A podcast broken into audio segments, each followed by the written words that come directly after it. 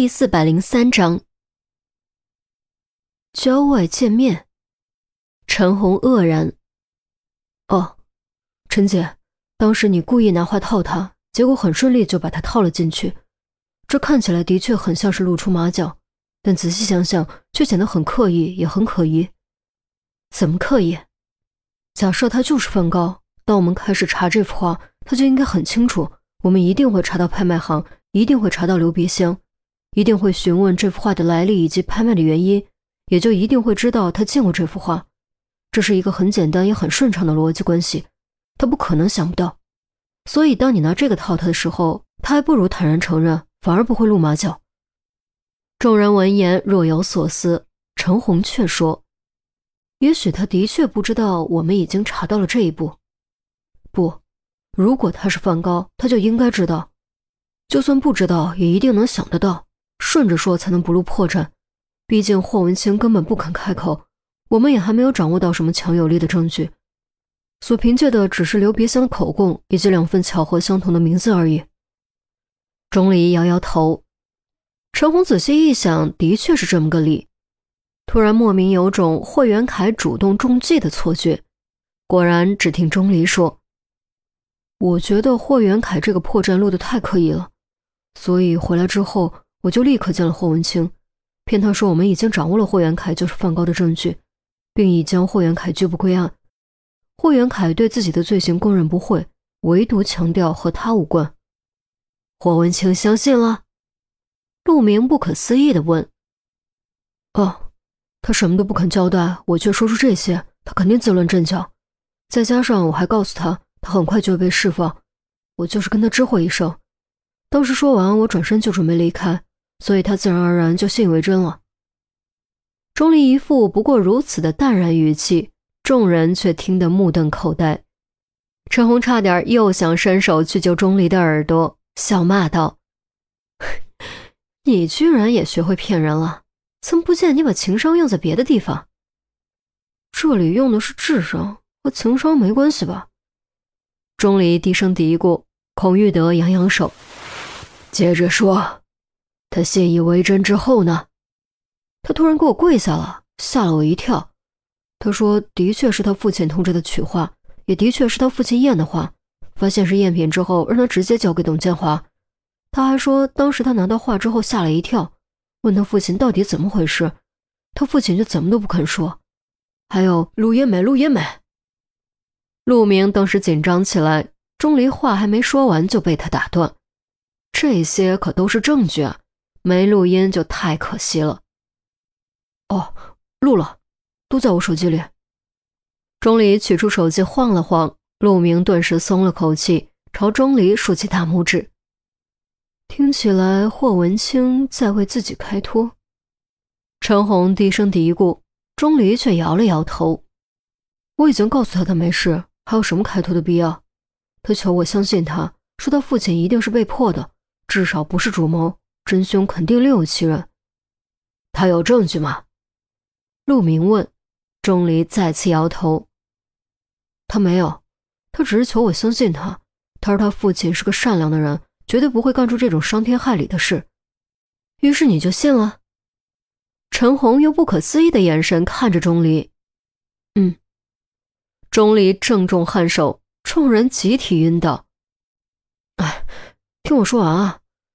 我相信他不是因为被他打动，而是因为他说的正好切入了让我疑惑的地方。你们想，如果一个父亲真的疼爱自己的女儿，保护还来不及，怎么会拉自己女儿下水呢？更何况霍文清年幼丧母，几乎可以说是霍元凯一手拉扯大的，相依为命，感情更深。顿了顿，钟离接着说：“这种情况下，我相信霍元凯即便真的是梵高，也一定不会借自己女儿之手。”然而，霍文清的确被牵扯进来了。反过来逆推，霍元凯可能不是梵高，也只是一枚棋子。可能，这只是你的猜想而已，并没有证据。孔玉德说：“证据当然没有，这个稍后再说。现在我们来进行一次假设：假设霍元凯不是梵高，他为什么要认罪？难道他不知道认罪的后果是什么？”钟离说着，指向韩淼。我。韩淼指了指自己，然后果断摇头。他已经有点被绕晕的感觉。钟离移动目光，在杜宾身上略微停留，便跳了过去，落在陆明身上。杜宾张了张口，憋得脸都红了。好在并没有人注意到他的窘境。以霍元凯不是梵高的假设为前提，陆明设身处地想了想，试探着说：“为了保护女儿，这是他唯一的弱点。”也是他唯一能够自我牺牲的理由，没错。钟离用力打了个响指，开始进入兴奋状态。霍元凯对霍文清的饮食喜好以及小时候经历的事了如指掌，怀表里更是女儿的照片，这足以说明他深深爱着自己的女儿。假设他不是梵高，却愿意认罪，唯一的解释就是受到了胁迫，而能够胁迫他牺牲自己的唯一弱点，就是他的女儿霍文清。陈红若有所思地说：“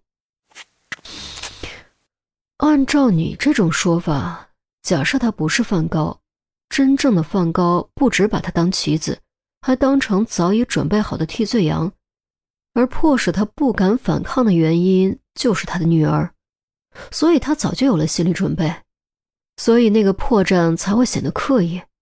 接下来认罪前的沉默，也只是为了让我们相信他就是凶手。”就是梵高。钟离点点头，没错，在假设成立的前提下就是这样。只要他认了罪，我们就会结案，真正的梵高就能够逍遥法外。孔玉德突然补充：“还有一点，结案之后，郑怀清肯定会重新露面。真正的梵高，哦不，应该是代号梵高的家伙。”就有了再次对郑怀清下手的机会。韩淼闻言，当时倒吸了一口冷气。如果真的是这样，那就太可怕了，简直将替罪羊的作用发挥到了百分之三百。钟离一拍脑门，懊恼地说：“哦，的确还有这个用处，这一点我漏了。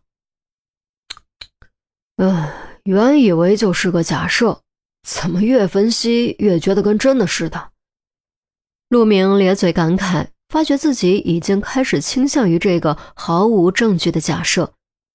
陈红灵光豁闪，我明白了，所以你和霍文清商量了这么一出戏，让霍文清假死。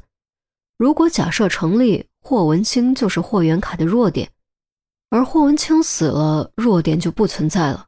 他在愧疚、绝望的情况下会仇恨，就会容易说真话。没错，就是这样。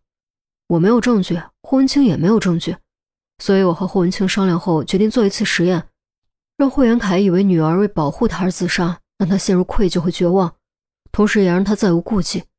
这种情况下，假设他不是真凶，稍加诱导就能供出真凶，至少也能提供重要线索。钟离点点头，长呼了一口气。杜宾突然问：“那如果他什么都没说呢？”钟离转头，用有点古怪的眼神看着杜宾。杜宾刚想问怎么了，就见陈红、陆明、孔玉德都用这种眼神看着他，甚至韩淼都不例外。笨啊你，连我都想明白了，你还不明白？如果他什么都没说，那他就是真凶呗，多简单的道理。韩淼狠狠鄙夷了一下杜宾，杜宾登时愣住。随即，终于恍然大悟，再次尴尬的满脸涨红。孔玉德站起身，抚掌赞道：“好，好，好，这出戏演得好。如果假设成立，就能揪出真凶；如果假设不成立，真凶已经落网，无论如何都没有半点损失。啊，左右不亏。”这笔买卖不错，陆明也忍不住赞了一句。陈红伸手朝钟离耳朵上抓去，钟离连忙缩头往后退，捂着耳朵，一副忌惮的样子。干嘛？错怪你了，帮你揉揉而已。哦，不用了。钟离连忙摇头。我说用就用，过来。陈红收起笑容，板起脸，用命令的语气说。钟离继续摇头，坚决不肯，抵死不从。开个玩笑，你还当真了？陈红瞪了钟离一眼，无奈地说。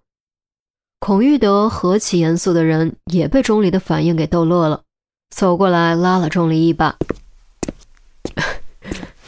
走 走走，看看你的假设到底成不成立？